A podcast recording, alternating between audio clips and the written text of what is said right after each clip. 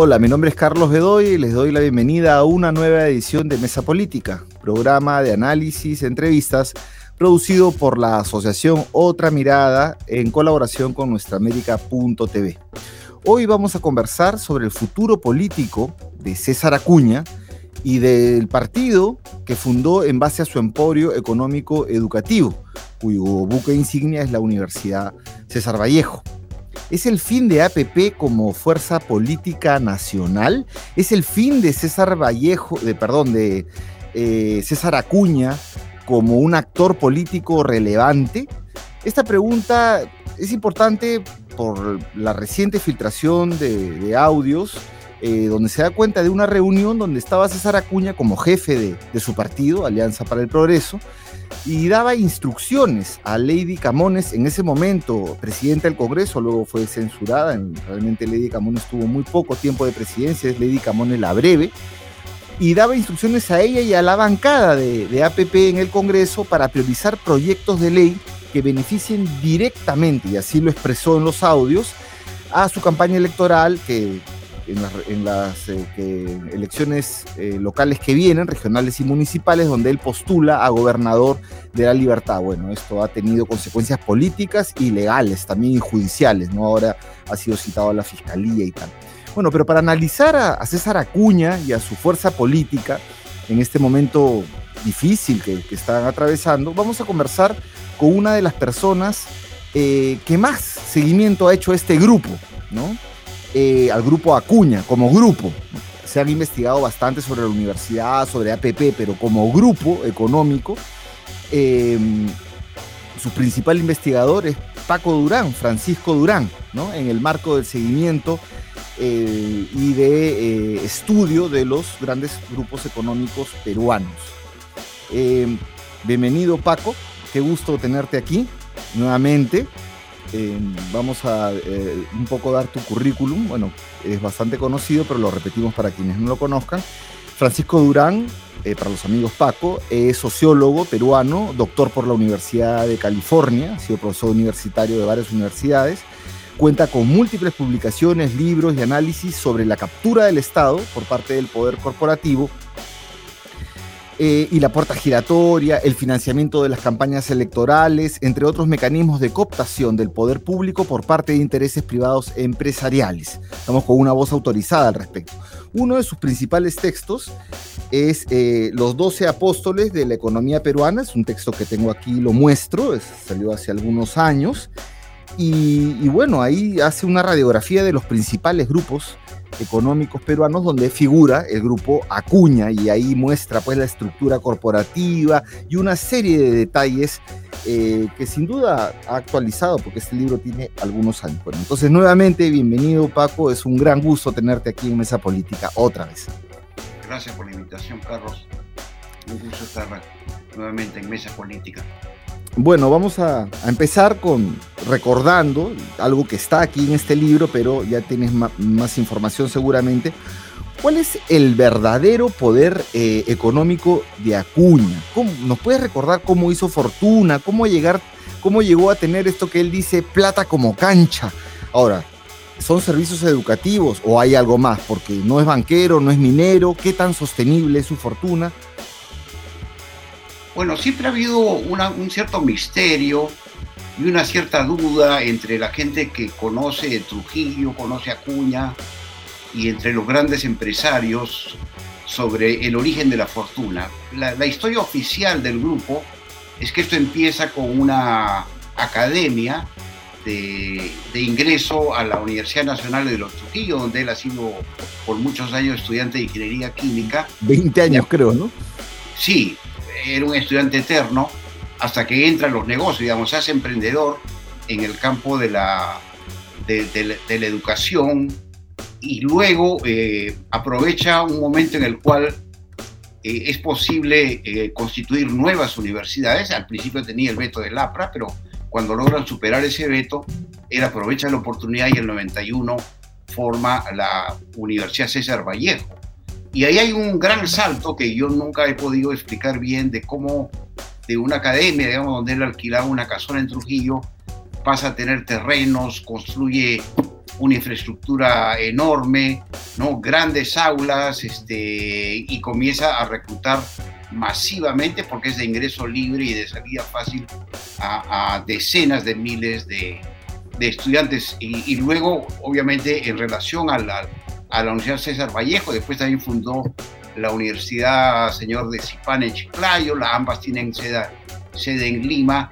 el grupo se expande con, con una enorme rapidez, ¿no? Pero tiene un nivel de rentabilidad mayor que otras universidades con fines de lucro, eh, eh, en, parte porque gasta muy poco en profesorado eh, y al mismo tiempo cobra regularmente matrículas que le permite pues tener un excedente que después se traslada a, a la política, pero ahí viene también otra, otra pregunta, ¿no es cierto? Porque ha creado una universidad sobre la cual se hace un partido y, la universidad presta una serie de servicios a los candidatos o los contrata, eh, deriva fondos, usa las instalaciones, las camionetas, los almacenes, eh, eh, y otras, da becas, digamos, ¿no?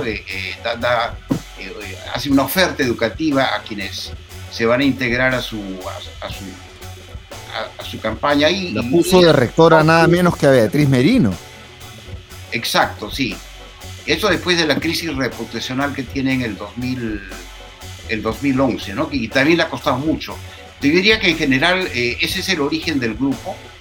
Y es un caso curioso porque es el primer millonario que dice, gracias a mi dinero, yo, ¿no?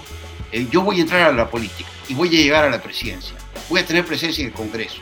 Voy a tener alcaldías eh, y voy a tener gobiernos regionales, que básicamente se limitan al norte, ¿no? a, la libertad y, y, y Entonces la, transfusión, digamos, de, dinero hacia la política es muy fuerte y ahí viene otro misterio, digamos, ¿cómo, ¿es una inversión o, es un gasto? Porque eh, es, es, un gasto bastante fuerte el de financiar candidaturas.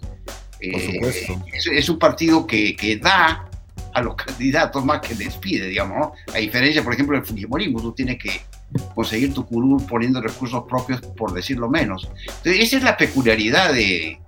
Él recluta, recluta gente que más o menos tenga posibilidad y reparte plata reparte plata, ¿no? Básicamente, esa es su metodología. reparte becas, reparte todo aquello que le permite reclutar a estos personajes que tienen una cierta base social, los financia, los apoya con la universidad y tiene un éxito relativo, digamos, y tener representación a distintos niveles de gobierno. Pero en todo caso, lo, curioso es, que el primer millonario que, se, que funda un partido a partir de su, eh, de su riqueza y después, como tú sabes, ha surgido Kuczynski, que, que tiene el partido que se llama PPK y López Aliaga. Entonces, es, en cierta forma es el pionero, ¿no? Pero es un pionero con eh, muy baja reputación y que yo creo que está llegando a un punto de declive. Eh, vamos a entrar a ese, tema si es que efectivamente eh, eh, cuál va a ser su futuro político en base también a, entiendo yo que, está basado tanto en su poder económico que si su poder económico se acaba, ese sería el fin de él. Exacto. Entonces, o sea, porque esa es su metodología, ¿no? para no pasar del tema este de, su fortuna, en tu libro, en, la página 278, hay una, un gráfico donde se puede ver el árbol de empresas del grupo Acuña, gráfico 26. Está efectivamente la Universidad César Vallejo, que tiene sede en Trujillo, Piura, Chicayo, Chimbote, Huaraz, Moyobamba, eh, Tarapoto, Lima Norte, Flialate, Callao, San Juan del Urigancho. Tiene eh, la universidad, es dueño de un club de fútbol, este, tiene radio, tiene televisión satelital, este, pero también está la Universidad Señor Recipán, que la mencionaste, la Universidad Autónoma del Perú también, y una serie de empresas, constructora, Tawa, Consorcio Jerusalén, eh, House Business, Corporación Omega, Constructora Alpamo, Consorcio Ceoane, Construcciones e Inversiones, Construcciones Fuentes y Días, Construcciones Arba, Cadena de Radio y Televisión para la Integración Nacional SAC, eh, CCA Constructores, Negocios Empresariales son bastantes, digamos, eh, se ha diversificado también, pero eh, hay como accionistas no identificados y todavía él tiene el control, ¿no? César Acuña, Peralta y familia. Pero esto que, que tú aquí pones también ha sido motivo de bastantes especulaciones respecto a cómo ha sido la, mm, la conformación de esta, eh, de, esta, de esta gran corporación y sus vínculos con el lavado de dinero proveniente del narcotráfico. Algo que no se ha demostrado, pero que siempre ha sido como una, una sospecha y que viene de las relaciones incluso del padre, ¿no? Del señor Humberto Acuña Cabrera, que es muy dinámico, comerciante de café y que se mueve por Chota, por este, Cajamarca, Huamachuco, Trujillo, La Libertad, que es un circuito también donde se mueve pues amapola, donde se mueve cocaína. Eh, esto no está demostrado, pero hay, hay muchas también especulaciones que hablan de que en realidad esto vendría de ahí. ¿Tú has llegado a tener mayor información al respecto de eso? ¿Eso está en tela de juicio o simplemente ahí ha quedado nada más como una especulación periodística? Mira, no hay eh, documentos o, pruebas, o en todo caso si las hubiera ya, no están, ya no son de acceso, sobre el rol del padre y los problemas que tuvo con la justicia, que entiendo que hubo un expediente efectivamente vinculado al narcotráfico que origina esta argumentación de que habría ahí una, una, conexión. El otro argumento que he escuchado, pero insisto, se trata de, gente que te, te, dice, te discute e incluso te afirma con mucha vehemencia que él está vinculado como otros eh, grupos políticos norteños a, a, los Sánchez Paredes, este, que, que es eh, eh, un, un, empresario, entre comillas, ¿no? que, que tiene acusaciones de narcotráfico. Lo que me ha llamado la atención cuando yo hice entrevistas es que aunque nadie me pudo dar un documento, una prueba, un indicio, digamos, razonable de que esto fue así, muchos en, Trujillo, que ahí lo conocen mejor, estaban eh, convencidos de que, de que había un vínculo. Pero como digo, estamos en una zona de, especulación. Eh, oh. De, repente ese es el origen de la compra tan rápida de, tierras, de edificios, pero también es cierto que el, grupo que era fundado en, torno a la UCB, que es la, primera gran universidad con fines de lucro que se funda apenas se, se, se, dan las nuevas reglas del juego. Durante el Fujimorismo, ¿no? El año 96, ahí que se permite universidad negocio, digamos, ¿no? Sí, pero él ya había empezado antes, ya se había dado cuenta que la, la universidad era negocio y, y, entonces cuando se autoriza, digamos, la, la, universidad con fines de lucro, él ya está listo, ya, ya tiene universidad, ya tiene el esquema y ya sabe que lo que hay que hacer es construir infraestructura, llenar aulas, contratar profesores que enseñen 30 horas de las 40, lo cual no sucede en ninguna otra universidad, cobrar matrícula, eh, aunque enganchando a los estudiantes, este, porque al principio no les cobra, pero después tiene que pagar... Ah, la matrícula. Entonces, ha tenido un crecimiento espectacular y ha llegado pues a 100.000 estudiantes y 8.000 profesores. Claro, no es poca cosa, pero ahora que le han quitado, había aparecido en un ranking, sin embargo lo han quitado de ese ranking porque eh, personas en Estados académicos en Estados Unidos, académicas en Estados Unidos, se han, eh, denunciado que sus tesis en inglés eh, eran traducidas y se vendían en la eh, César Vallejo para obtener, eh, para obtener el título de maestría y tal. Incluso eh, ahí está el problema de, del propio presidente, que tiene una maestría con su esposa en la Universidad César Vallejo. Cabe resaltar, ambos son de la provincia de Chota, tanto el presidente Castillo como eh, César Acuña. César Acuña, o sea, como que vendiendo títulos, comprando títulos, él incluso ha estado cuestionado por su, el plagio de su título de la Universidad Complutense, su doctorado, que no, no, es, cal, no es plagio, es copia y cosas de ese tipo. Ahora él se mueve a Trujillo. En Trujillo la delincuencia es bien alta, ahí se, compra, se cobra cupos, ¿no? Es este, a las personas, ya ni siquiera a los empresarios, a todo mundo. Entonces, viene de un ambiente bien complejo este, y su, fortuna surge en, un contexto bien complejo, ¿no? Entonces, en un territorio además especial, ¿no? Cierto, y como tú has mencionado, hay que recordar que cuando él se lanza de candidato, sale, digamos, del, anonimato en que, o relativo anonimato en que estaba, con un partido regional, con, una cierta base, con una cierta cantidad de votos, y comienza por primera vez un escrutinio de quién es Acuña, y ahí justamente yo cito en el libro cómo en cierto medio de prensa se discutió una posible este, vinculación con, con negocios este, dudosos o ilícitos del, del, norte. Ahí es cuando aparece la famosa grabación de eh, Plata como cancha. cancha. recordarás, y él tiene su primera gran crisis reputacional, porque también aparece la cuestión de, sus títulos. Sus tres títulos, que es el ingeniero industrial en la Universidad de Trujillo, eh, la maestría en la Universidad de Lima, la, el doctorado en la Complutense de, de, Madrid, han sido cuestionados por algunas autoridades. Eh, entonces, él mismo representa el problema más grave que ahora tiene de reputación, que es el, el, de que hay tesis que se hacen con copy and paste, digamos, ¿no? Y, no, y sofisticados, ¿no? Traducen tesis del inglés como pensando que no, la gente que en este momento no se puede detectar, ¿no?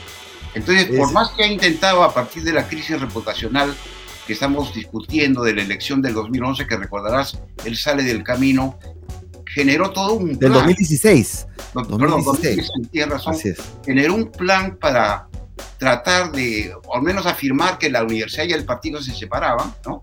que no había esta, esta justaposición y, y, que iba a entrar un proceso de certificación y, eh, ahí contrata a, a, Beatriz Merino, ¿no? con un sueldo de, de 40 mil dólares eh, mensuales aproximadamente, ha logrado de la SUNEDU una certificación, pero ahora se le ha abierto un frente porque ¿Cómo, puede darle una certificación a una universidad donde el fundador y, eh, algunos tesistas, de repente hay más, habría que simplemente sacar una muestra y hacer un, ¿no? un, análisis en Google y ahí te, das cuenta. Si, pasarle el Turnitin así en una muestra.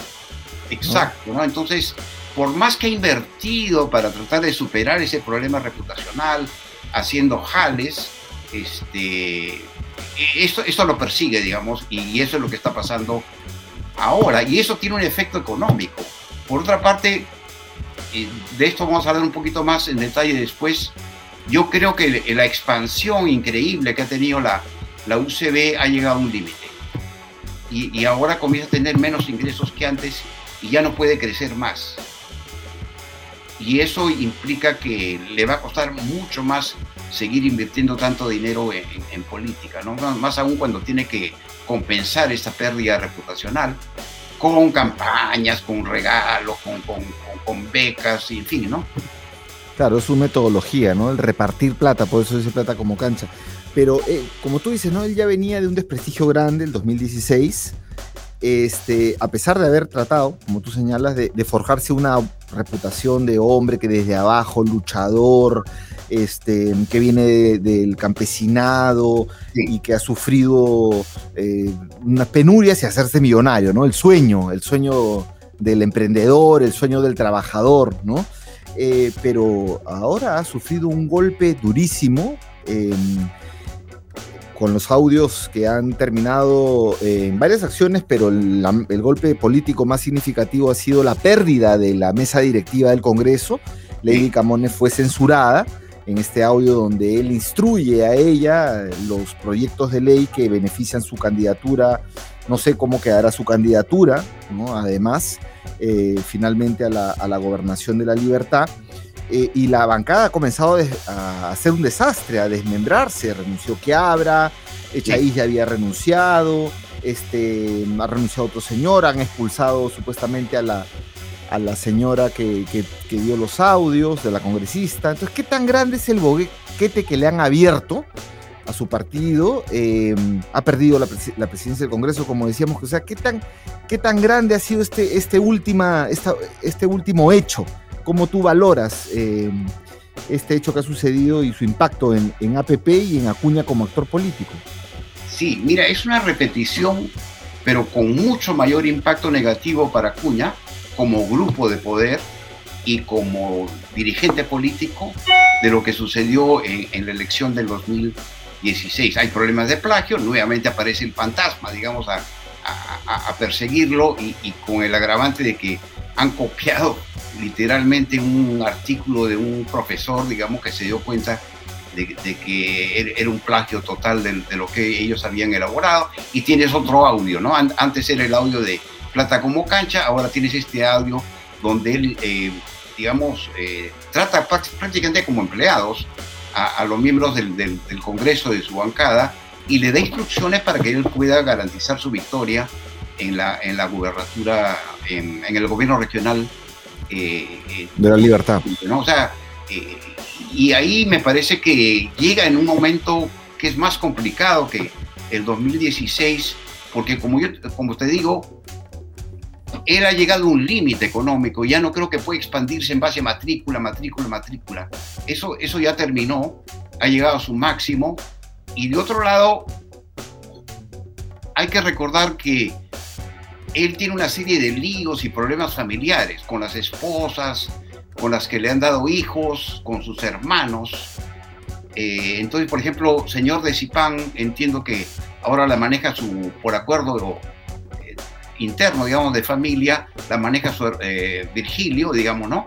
O sea, hay una, un achicamiento del, del, grupo y eso, eso es la cosa. Y ha gastado mucho en la, en, la política. La de Beatriz Merino y la, ah, la llamada certificación que ahora como que comienza a caerse pues porque ¿cómo puede certificar una universidad? Y ahí está el problema de SUNEDU, que debería evaluar las tesis cuando hay casos flagrantes de copia sobre los cuales ya se tenía noticia, empezando por su fundador. Eh, entonces, eh, me parece que el, atractivo de Acuña como universidad poco prestigiosa eh, es un problema y el atractivo como jefe político, digamos, que aseguraría con sus métodos de que tú ganes una elección eh, también, ¿no? Como tú bien dijiste, la bancada se ha reducido de, 16, de 15 a 9, me parece, ¿no? Eh, eh, y, va se han salido para varios partidos, ¿no? Ha ido para todos lados. Y va a ser más difícil reclutar y él va a tener que gastar más en un momento que tiene poco dinero, ¿no? Por los líos familiares, por la separación de una parte del grupo y porque él gasta mucho. Es, es un millonario que le gusta gastar le gusta tener el último Mercedes-Benz, ¿no es cierto? Tiene una casona en Madrid, este, ¿no? se viste con ternos de seda de eh, Hermenegildo Celda, si ves el libro de, sobre Plata como cancha, es, un empresario que consume demasiado, digamos, ¿no? Eh, entonces esta suma de problemas están haciendo que económicamente y reputacionalmente su buque bandera, la UCB, tenga problemas y al mismo tiempo sufre una, no una debate, ¿no? pero es un proceso, un declive partidario eh, que me parece de muy difícil recuperación. Claro, porque él, eh, a través de su partido, había logrado una interesante performance en las elecciones regionales y locales del 2018. Y dicho sea de paso, que por ejemplo en Cusco me hablaba Carlos Paredes, que los alcaldes de APP son, digamos, los que encabezan la lista de las personas, autoridades que tienen investigaciones por corrupción. Entonces él recluta, eh, digamos, con plata, como hemos visto acá, a, quien más o menos tenga posibilidades. Pero en el caso de la Universidad César Vallejo, eh, junto con, con, los audios pasaron dos cosas, ¿no? Eh, el ranking Huevo Metrics o Web o Metrics Em, lo tenía, había puesto, es un ranking mundial y había puesto a la Universidad César Vallejo, pero luego lo sacó del ranking porque fue excluida de ese ranking 2022. Em, eh, lo hizo, lo dio a conocer el, señor Isidro Aguillo, representante de, este top mundial, de este, de este ranking, a través de una cuenta de Twitter, y dice que se conoció que la causa de exclusión es que hay un gran número de tesis sin adecuada supervisión, em, de acuerdo a las cifras globales y opinión de expertos locales. ¿no? Entonces, el, científico que denunció esto, el señor Gavin Jones, o Gavin John, Jones, científico de la Estación de Investigación de las Montañas Rocosas del Servicio Forestal de los Estados Unidos, y él acusó a los tesistas de historia, síntesis y perspectiva de la hipótesis de la pirobiodiversidad, biodiversidad, revisión sistemática, de no citarlo pese a incluir varios extractos de su tesis. Ahora, esto ha alertado a la SUNEDU. Él no tiene la licencia, lo que él tiene es un funcionamiento provisional para revisarlo en un año, tiene como una prelicencia. ¿no? Entonces, la SUNEDU, ante esto que ha sucedido, ante los audios, la SUNEDU ha dicho, bueno, vamos a hacer la revisión esa que estábamos hablando, va a ser una revisión y un muestreo de las tesis.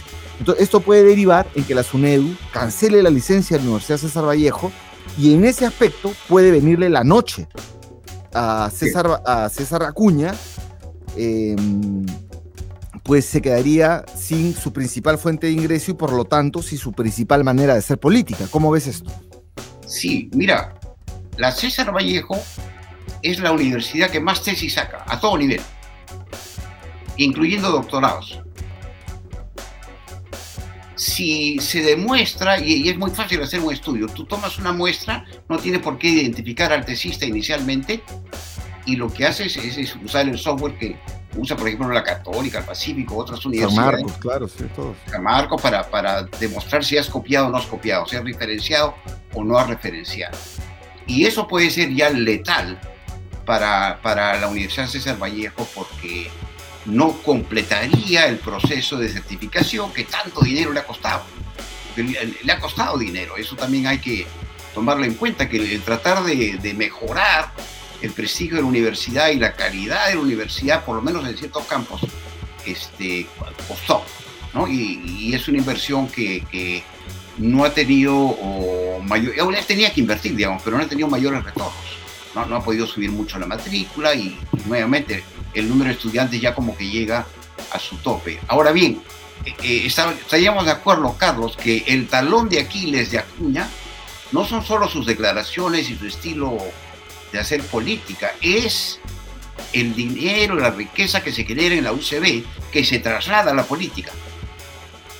Entonces, si se cae el sistema económico, se cae el partido. Ahora, no estamos en, la, en, la, final, pero estamos en la prefinal de, de, de, APP.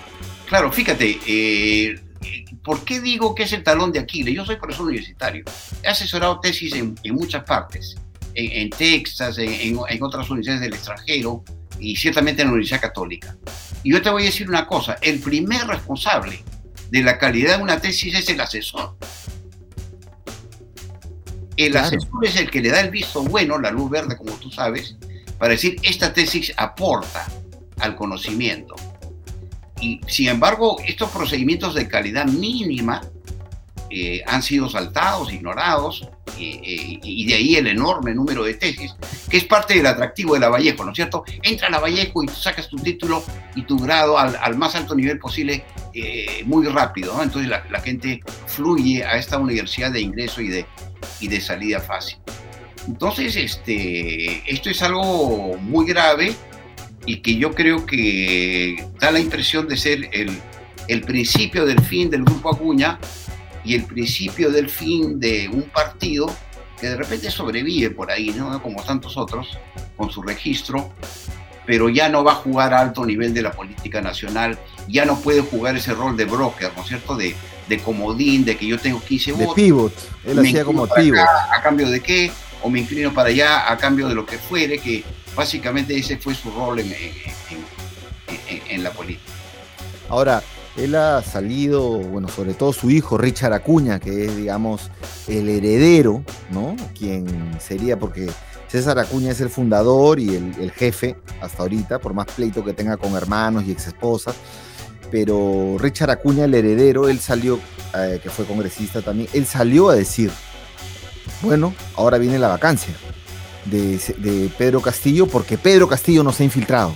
¿no? Ellos acusan al gobierno de haberlos infiltrado pero parece ser que, bueno, eh, al, desmembrarse su bancada, ya hasta, está poco juego van, a tener en la, en, la, en, la salida, en la resolución, en el desenlace de esta crisis política que todavía no llega a una coyuntura fuerte, como señala Sinesio López, pero como que queda, se, esto también lo saca, no solamente de la performance de las elecciones locales. Muchos candidatos municipales ya no están, están diciendo yo soy aparte, vota por mí, yo no tengo nada que ver. Las propagandas en Lima también están diciendo, no te fijes en, el arrastre, yo soy aparte aquí en San Isidro, soy de APP, pero soy, digamos, los vecinos me conocen.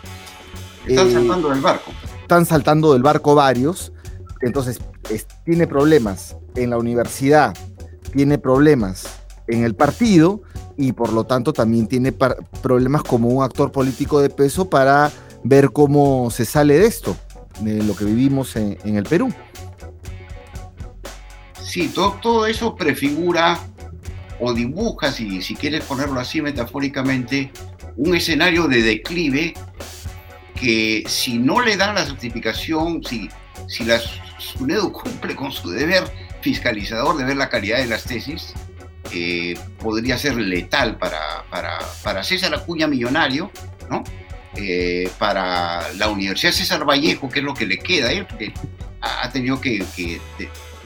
las relaciones familiares también son muy complicadas, ¿no? Él tiene algunos hermanos y hermanas que están con él y tiene hermanos y hermanas que se han ido, ¿no? Aparte de los líos que ha tenido con su ex esposa y, y otros.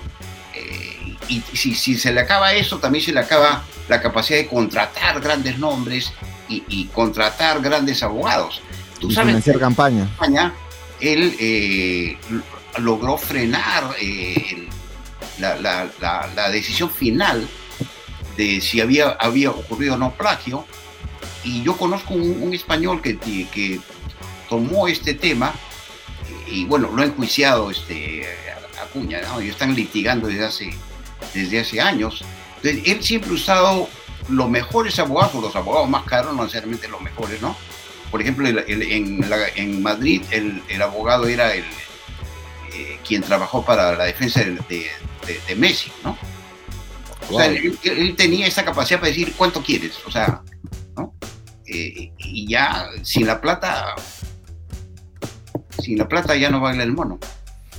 Bien, bien Paco, entonces nos queda, nos queda clarísimo que esto es un golpe fuerte y que si bien es cierto, y en la medida, ¿no? Que le dé un golpe a su principal fuente de ingreso, él eh, tendría problemas como actor político, podría ser el fin de, una agrupación o el fin de, un, de una actoría política que ha estado acompañando últimamente la escena política, pero con bastantes problemas, con, eh, trayendo a la política a personas, digamos, bastante cuestionadas. ¿no? Incluso, por ejemplo, él llevaba a cualquiera, el general Donaire, por ejemplo, lo llevó a él. Eh, y el general Donaire, pues ya eh, con, con, una sentencia por robo de gasolina. Entonces siempre tiene gente bien, bien, bien compleja. Entonces sí estamos entonces ante el fin o el inicio del, podría ser el inicio del fin de esta carrera meteórica en la política y en los negocios de César Acuña, aunque ha hecho tanta plata que algo le quedará, pues, ¿no? No es que, no es que todo se derrumba, ¿no? Él gana como un millón de dólares al año, ¿no? Este, pero digo, también gasta mucho, ¿no? Este, pero la gallina de los huevos de oro ha sido el, el constante incremento de estudiantes eh, en la UCB 100.000, el reclutamiento de profesores este, em, no muy bien pagados, por decirlo menos, y que enseñan un montón de horas.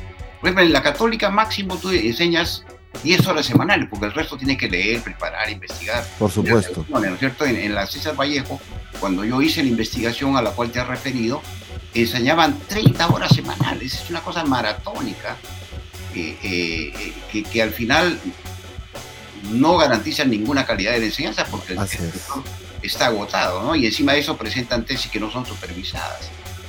En fin, eh, creo que podemos llegar a la conclusión de que todos los planetas, digamos, que al principio le, favorecieron a este millonario de la educación que quería ser presidente, comienzan a desalinearse y se inicia un periodo muy difícil. Bien, Paco, muchas gracias por, tus reflexiones y además porque tú vienes siguiendo este grupo, al grupo Acuña, desde hace mucho, ¿no? Entonces, tu, perspectiva y tu opinión es, es altamente valiosa. Te agradezco nuevamente y bueno, estaremos conversando sobre estos temas y sobre siempre la influencia del sector privado en la política, algo muy común en, en el mundo, pero especialmente en el Perú. Muchas gracias, Paco. Al contrario, un gusto estar nuevamente contigo, Carlos. Bien, y con todos ustedes, amigos y amigas, nos vemos en la próxima edición de Mesa Política y les invitamos a revisar la página web de Otra Mirada, otramirada.p y nuestraamérica.tv también para encontrar esta entrevista, otras más y mucha más información. Gracias.